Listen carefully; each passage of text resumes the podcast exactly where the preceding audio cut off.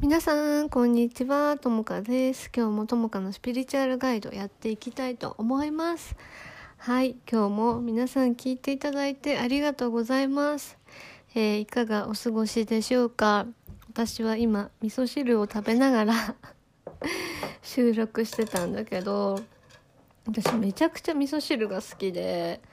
なんか小さい頃からね食が結構細かったんだけど汁物がめっちゃ好きでいつも汁物ばっかり飲んでて で私はねあのライトワーカーであるクリスタルチルドレンなんだけど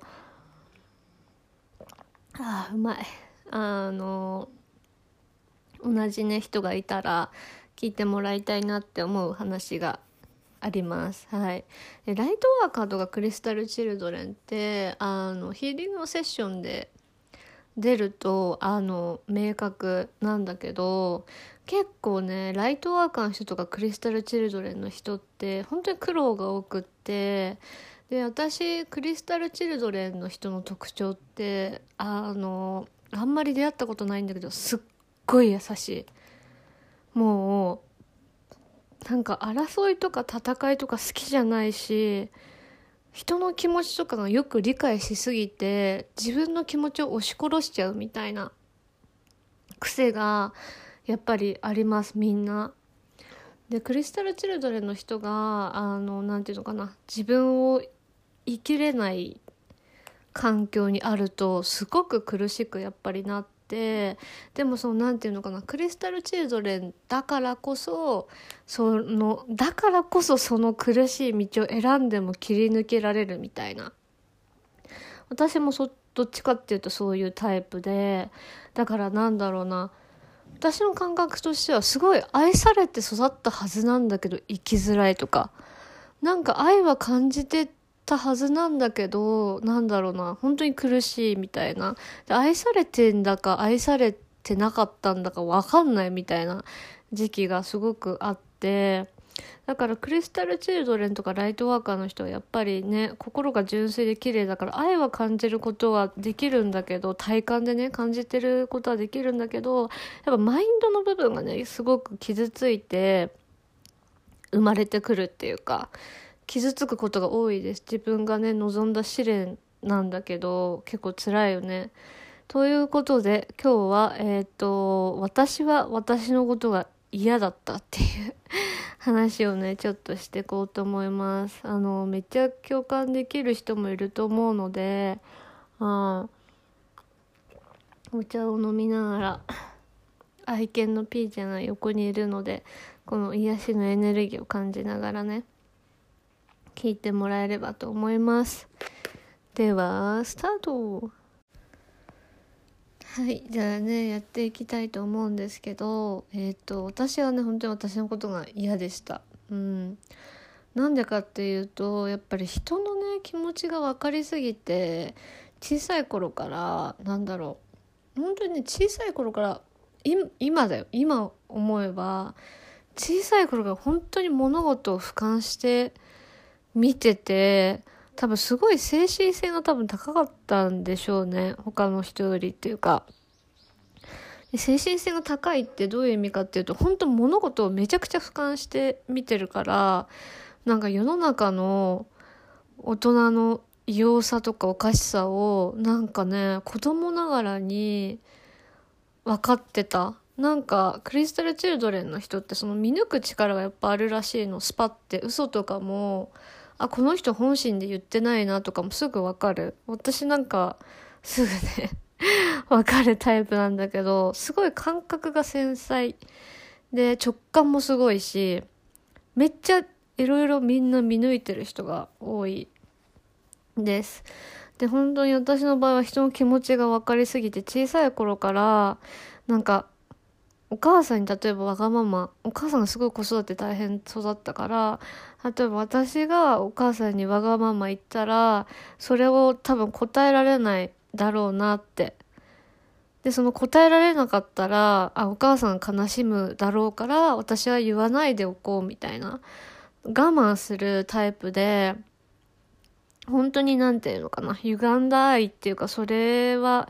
本当はね、自分のことも相手のこともね、大切にできればよかったんだけど、やっぱ母自身も自分を大切にするっていうのを教わってきてないので、やっぱりそれが叶わないよね。だから私は、あ、わざわざこの、なんていうのかな。自分を大切にできないそのお母さんのもとに生まれて自分を大切にするっていうことをあ学ばなきゃいけなかったんだなって今なら思うんだけどその親とのリレーションシップって子供にとってすごく大切で特にその私たちは親から世界とか社会をやっぱ学ぶわけです。お父さんとお母さんから。でそこのやっぱ人間関係がうまく小さい頃からいってないと大人になって生きづらさが出てくるんだよね。うん。でもその大人になって生きづらさが出ない方がまずいですだって いつまでも、なんていうのかな。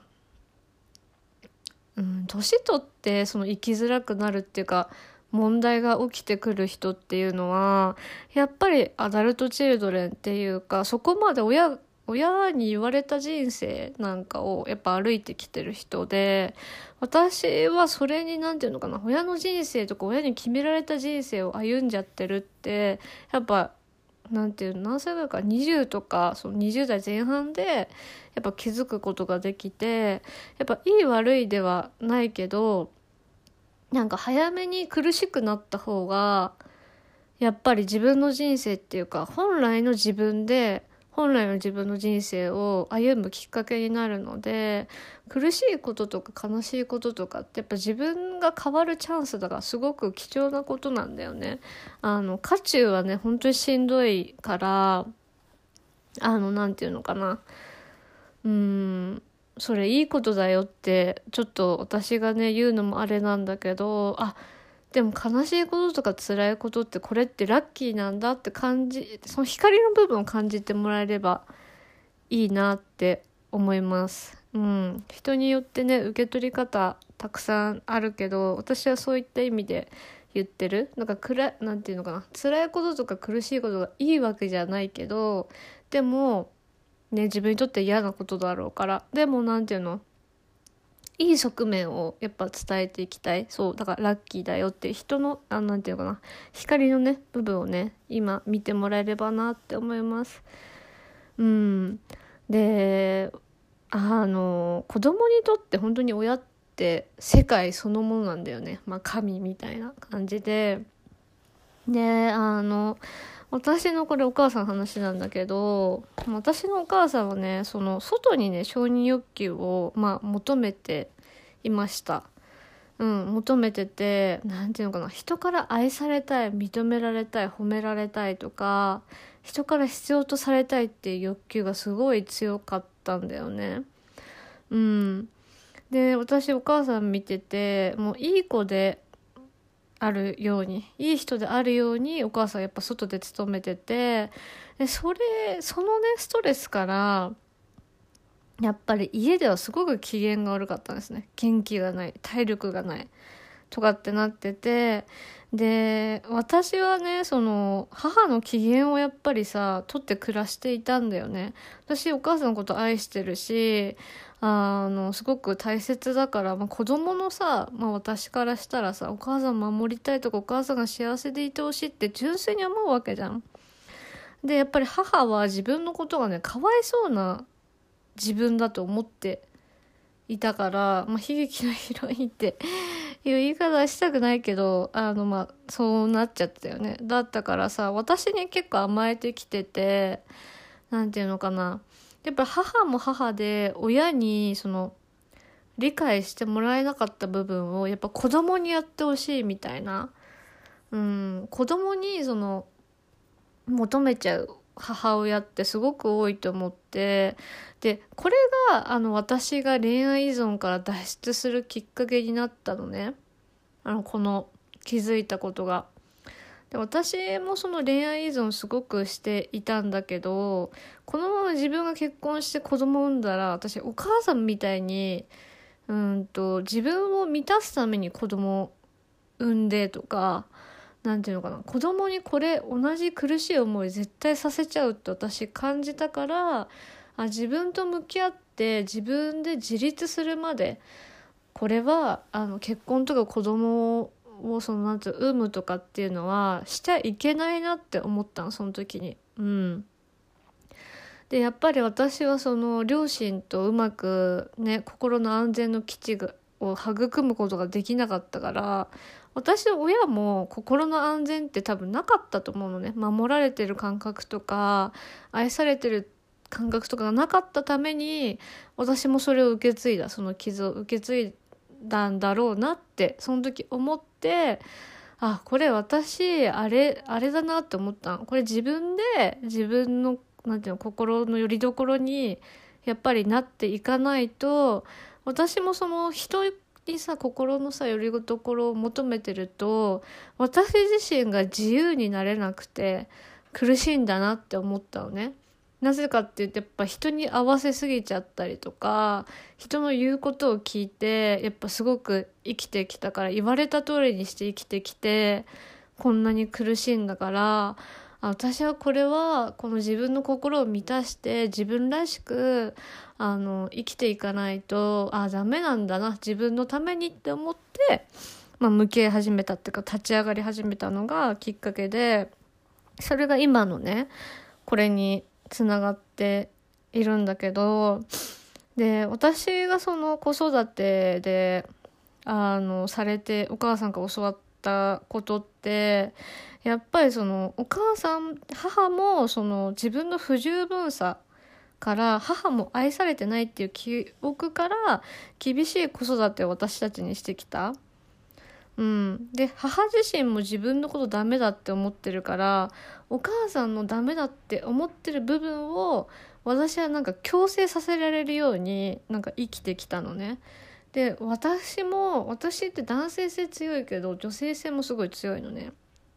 あのすなんていうのかな。男っぽいけどでも人の気持ちとかやっぱよくわかるし女性らしいしだからメンタルがそんなに強くなかったっていうかもともとね。お母さんも私も。だから何て言うのかな。自分お母さん自身のお母さんが自分はダメだって思う部分は私に出ないようにすごく厳しく育てた。うん、で何て言うのかな。お母さんの理想？なんかこうすれば愛されるって思ってる信念をもとに私を育ててるからそれで私が教わったのは泣くな。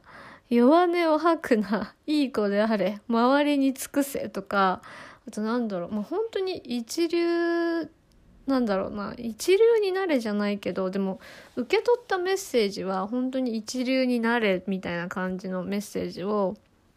常に受け取っていてだから私がその育ってきた感覚としてはなんかそのお母さんに受け止めてもらったっていうかありのままの自分を受け止めてもらった感覚とか受け入れてもらった感覚とか甘えた感覚とか認め認められた感覚とかがやっぱ一切なくってでもそれでもねやっぱ愛は感じてるんですよ私はクリスタル・チルドレンだから感じることができててやっぱあれ愛されてんだけど苦しいなっていう変ななんていうのかなちぐさくちぐはぐがずっとあったんだよね。でやっぱり私もその自分を優先することとか自分を大切にすることとかやっぱ一切なんていうのかな教わってこなかった母から、うん、生きてる中で教わってこなくってなんか自分が悪いから改善しようっていうその意識がやっぱり根底にすごくあったんだよねお母さんは。子供たちにはそんな思いさせたくないっていう部分から来てその育ててもらったことなんだろうけど子供の私ってさ 子供のさ私たちってさ自分のこと不足かどうかなんか考えてないわけじゃん。うん、考えてないし子供の頃ってさ自分のこと十分だと思ってるでしょ？でそれをさなんかさあのそういう風に育てられたらあ私って不十分な存在なんだとかってやっぱあるわけ。で子供の純粋な願いってあの承認欲求を満たしてもらうところからやっぱ始まるのね。で自分を肯定してもらうところから始まるから何て言うのかな。お母さんが見てる視点と私が見てる視点ってやっぱ全然違くてもうお母さんは世の中の厳しさを見て子育てしているのね。だけど私はお母さんって愛されたいって言ってやっぱ見てるわけ。子供だから。自分の自己肯定感とかをありのままの自分をね受け入れてほしいからそういう目で見てるけどお母さん私の母自身もその自分を受け入れてもらってないとかがすごくやっぱりあったから、まあ、そういう感じの子育てになっちゃってで私はあの自分とね向き合うまで自分を許すまで自分のことが本当にねあの嫌いでした。うん。なんか私 本当に今今だからわかるんだけど本当に学校行くのがきつかったのね。授業が全然面白くなくて本当にあれ鬱だったなって思うんだけどなんかね先生の話が一向に頭に入ってこない。けど別に授業は聞いてない。だから無の空間でずっと耐えてなきゃいけない時間がね6時間もあったってもうほんとしんどくって。で勉強どうやってやってたかっていうとなんかあの家に帰って教科書見て自分でやってたの。とか授業中も先生の話全然全く聞かないで自分でも解いてて。でなんかほら作文とかさみんな書くじゃん？ああいうのとか。なんか「せーの」で読書感想文とか書くじゃん？あれとかもそのクラスでいつも一番終わるのが早くって。なんかんみんな遅みたいな。のがあったしあの仕事とかもその設計書とかをね設計士で設計書とか作るのも早すごく早かった人よりね。そういうのそういう感じだったんだよね。人と本当に違うっていうかまあみんなね人は違うんだけどその能力的に言うとちょっと人と違ってうん。で人の人人を見てる目なんていうのかな。みんなと考え方とか意見とかやっぱいつも違ってそれがダメなんだっていう風にやっぱり思っちゃってたしそうだからさその全然続かなかった。あの何も。全部できるんだけど全部うまい具合にできるんだけど何も楽しくないし何も続かないみたいな感じで。だから本当に何て言うのかな私っていうのはその個性の部分がすごく強くって自由な子供だったんだけどあの何て言うの絵とかも描くのも好きだしとにかくその右脳がすごい発達してる私の場合はね。イマジネイマジネーションとかが。すごく発達してる子供だったんだけどそれを抑制せざるを得なかった環境にいてやっぱ苦しかったよね。うん、でお母さんもやっぱりあのちょっと変わ 変わってるっていうか絵描いたりとかもうすごいお母さんもその個性的なのね結構個性的っていうかでも個性的だったんだけどそれをやっぱりその自分の個性をやっぱりお母さんも活躍できるそのタイミングっていうのがやっぱなかったんだよねうちの母も。なくて何て言うのか苦しんだ。そうだから女性自分が自分らしく生きれる権利を母も私もその何て言うのかなうん。もらえなかったっていうかたまたまね。そういうのからすごく苦しかったからじゃあだったらさやっぱりさその自分らしく生きるために私はこのなんていう心の穴とかをやっぱり自分で満たすことっていうのがすごく必要だったんだよね。で自分を愛することっていうのがすごく必要だった。で何て言うのかな私世の中にある問題ってなんか大体自立してないから起こることだと思うのね。なんかさ自立しないとどうなるかって思うとあどうなるかっていうと人に期待しすぎたりとか人に求めすぎたりとか人をコントロールしたくなったりとか何て言うのかな誰かに甘えすぎちゃったりとか逆に何ていうの誰かに自分の境界線を越えてこられたりとか嫌なこと言われたりとかそういうもののバランスがやっぱ取れない自立してないと。うん、で私自立してる人の特徴を一つ挙げるとしたら自分のことすごい好きなのねみんな。うん、だから何て言うのかな。自分を愛することでその精神的な自立っていうか精神的な成熟に向かうっていう部分はすごくあるからそれが結構生きやすくなる。自立してほら自分のこと好きだったら別に人の目も大して気にならないしあと何て言うの？人の意見とかもなんか まあどうでもよくはないけど自分に合わない意見は採用しませんみたいななんかいろんなその自由が利くよね考え方もそうだし選択の幅も利くからすごくストレスがやっぱなくなってくるんだよねこの世の中に対しての。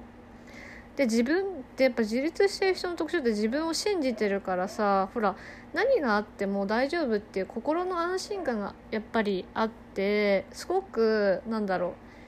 生きやすい。とにかく 生きやすい。とにかく私はめちゃくちゃ生きやすくなったのよね。うん。うん。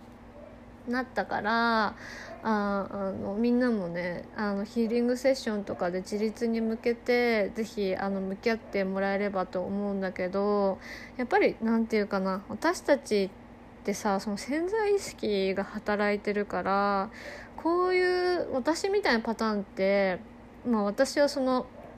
何あのお医者さんじゃないからこういう病気ですよって判断できないけど私はその複雑性トラウマ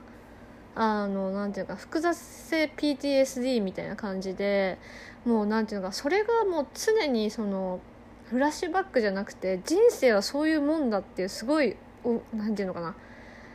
苦しい思い込みがあったの。人生は辛いもので私は自由に生きちゃいけないとか。私は本当になんていうの？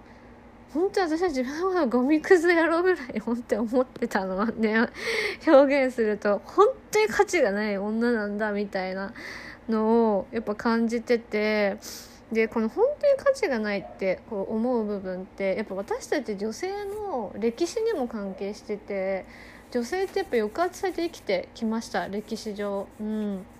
でそれが何て言うのかないいも悪いもなくただあるがままこの地球とか宇宙が成長するために起きてることなんだろうけどあの私が思うにその精神性をやっぱ高めるためにっていうかもうこれからもっと今宇宙もどんどんでかくなっていくからそういった意味に意味でそういう黒とかがねもちろんあるんだろうけどやっぱりさそのさ女性であることで苦しいところって多分たくさんあると思うのよ男性性社会において。あだからなんかその私が自分を癒してきてもあの普段ね誰かのセッションしてる時も結構その女性性の解放とかあの女性の歴史のあなんていうのかなその人が受け継いできた部分を癒すことってすごく多くって例えばだけど私の場合で言ったら本当にその自分のパワーを奪われちゃうみたいなその女性性の歴史がやっぱり私今世で解消したいみたいな感じで生まれてる来てる部分とかも正直癒したことって何回かあるのね。だからみんなの苦しさってなんかこれってさ私がそうだったらお母さんもそうだしお母さんがそうだったらお母さんのおばあちゃんもそうなの。これって代々これ続いてきてるもんなのね。なんか私が抱える自分の無価値観とか。でみんなも結局そうなんだよ。で自分のパワーがやっぱりないと思ってるから誰かのせいにしたりとか自分でクリエイトできないと思ってるじゃん。思い込まされてるじゃん。私たちって思い込まされてきちゃったんだけどそうじゃなくってなんか誰かのせいにすんじゃなくって私がみんなに言いたいのは誰のせいにしてもいいよ。わかる。その気持ちはめっちゃわかるんだけどそうじゃなくってウェイトウェイトって あのそうやそういう歴史があってそれが今変えるタイミングで思い込みだったらどうすんのって。自分がそう思い込まされてきただけだったらどうすんねんって。人のせいにしてる場合じゃなくってなんかその自分で立ち向かわなきゃっていうか立ち上がらなきゃっていう気持ちにならないってあなたの人生なんだからさっていうのは言いたい。でそれ私もそうやってやってきたからあのうん自分たちがその世界を変えるターンだとしたらみんなどう？めっちゃかっこよくない？あの本当にねまあでも私もな当時なもうこんな辛くなくていいんだよみたいなブチギレてた時もあるから何とも言えないんだけどでもみんなはそれを変えるターンに来てると思う苦しかったら。私もそうだったし。まあ、大切なのはね自分の人生をその自分で変えていくことででもこういう何て言うのかな私みたいなその複雑性のトラウマのパターンってあのもう潜在意識上にさもう恐れっていう感情がすごくあるから自分で解放しようと思っても解放できません。なんでかっていうとその活発な記憶って言ってその時の出来事が体にもう何て言うの経験として吸収されてない。その時のもうショックで何て言うのかな。もう体が埋め尽くされていてそれをあのヒーリングセッションで解放しない限りやっぱ私自身もよくはならなかったのね。だからみんなその過去のトラウマとか記憶とかがやっぱそこが何て言うのかな体にまだとどまってるっていうかトリガーとして残っているからなんていうの人生うまくいかない感じがする。そう。だからそのなんていうのかなヒーリングセッションって必要でいろんな人がやっぱやってるわけなんですよね。うん。だから私も何て言うのかな。やっぱりその自分で乗り越えられない部分がある時に私はサポートできる存在でありたいなってやっぱみんな思ってるし自分一人でどうにかできることってあのすごくあるけどないっていうかなんかそういう部分そういう部分っていうかあの頼ってほしいなって本当に思う。私自身も本当にいろんなセッションを受けてきて本当に助かった。なって救われたなって思うしこういう一人で乗り越えられないことがある一人じゃどうにもできないことがあるっていうのをやっぱりそのみんなには理解してもらいたい。あの潜在意識とかそのヒーリング例えばねみんながセラピストになるかは分かんないけどあのそういうヒーラーとかになりたいとかっていうのであって何て言うのかな潜在意識とか人の心とか体とかを勉強したりあの自分もセッションを受ける側にねこれ聞いている人もセッションを受ける側になったらあの分かってくるよ。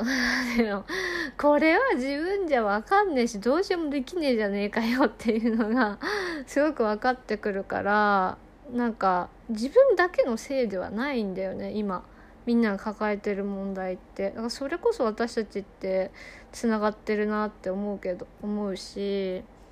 うん、だから何て言うのかなセッションを受ける時のそのマインドはその自分のパワーを取り戻したいからこうしたいから私はセッションを受けますって感じだとあのすごく自分のためになります。うんあのまあもういないとは思うんだけどやっぱり何て言うかな誰かにその助けてもらいたいとか導いてもらいたいとかって人間ってすごくやっぱあると思うのね。誰かに自分の人生を丸投げしちゃうみたいなのって 本当苦しい時ってあると思うんです。でもそれだとやっぱり何ていうの自分が作ってる世界だからそのマインドだと変わっていかないからえっ、と何ていうのかな。私こう変わっていきたいんですよね みたいな。私はそれで受けてて実際変わってきてやっぱそうやって教わってきて、まあ、それがまあ正しかったかなって思うすごく。うん。ま自分でどうにかしたいんだけどどうにかできないって思った時にあのヒーリングセッションとかは是非受けてほしいしその自分で自分を助けたいから学ぶっていうスタンスもねすごくいいと思います。そういうスタンスが。結局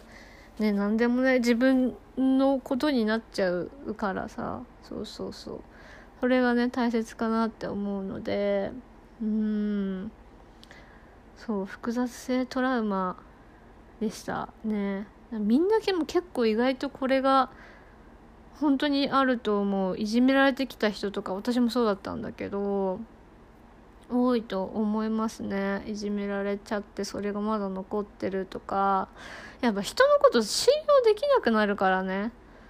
うん、人のこと信用できなくなっちゃうからでもそれでも自分は人を信用したいんだとかそれでも自分は人を受け入れたいんだとかそういう気持ちになったりとかそれでも私は人生やっぱ変えたいんだって人があのヒーリングのセッションとかは本当におすすめです。うん。だから自分でやってあげたいんだけど自分じゃできないから受ける。そう。自分でなんで自分でできないかっていうと潜在意識上にそのブロックがあるからね。でヒーリングセッションっていうのはそれを一緒に見つめていって解放していくだけなんだよね、まあ、だけっていうかそれがパワフルなんだけどだからなりたい自分にそのなるためにブロックを取っていくっていうセッションです。はい。あのぜひね受けてみたい方えっとリットリンクにあのセッションのあの内容書いておくのでぜひそっちからあの見てあの申し込んでみてください。ということでともかでした。またね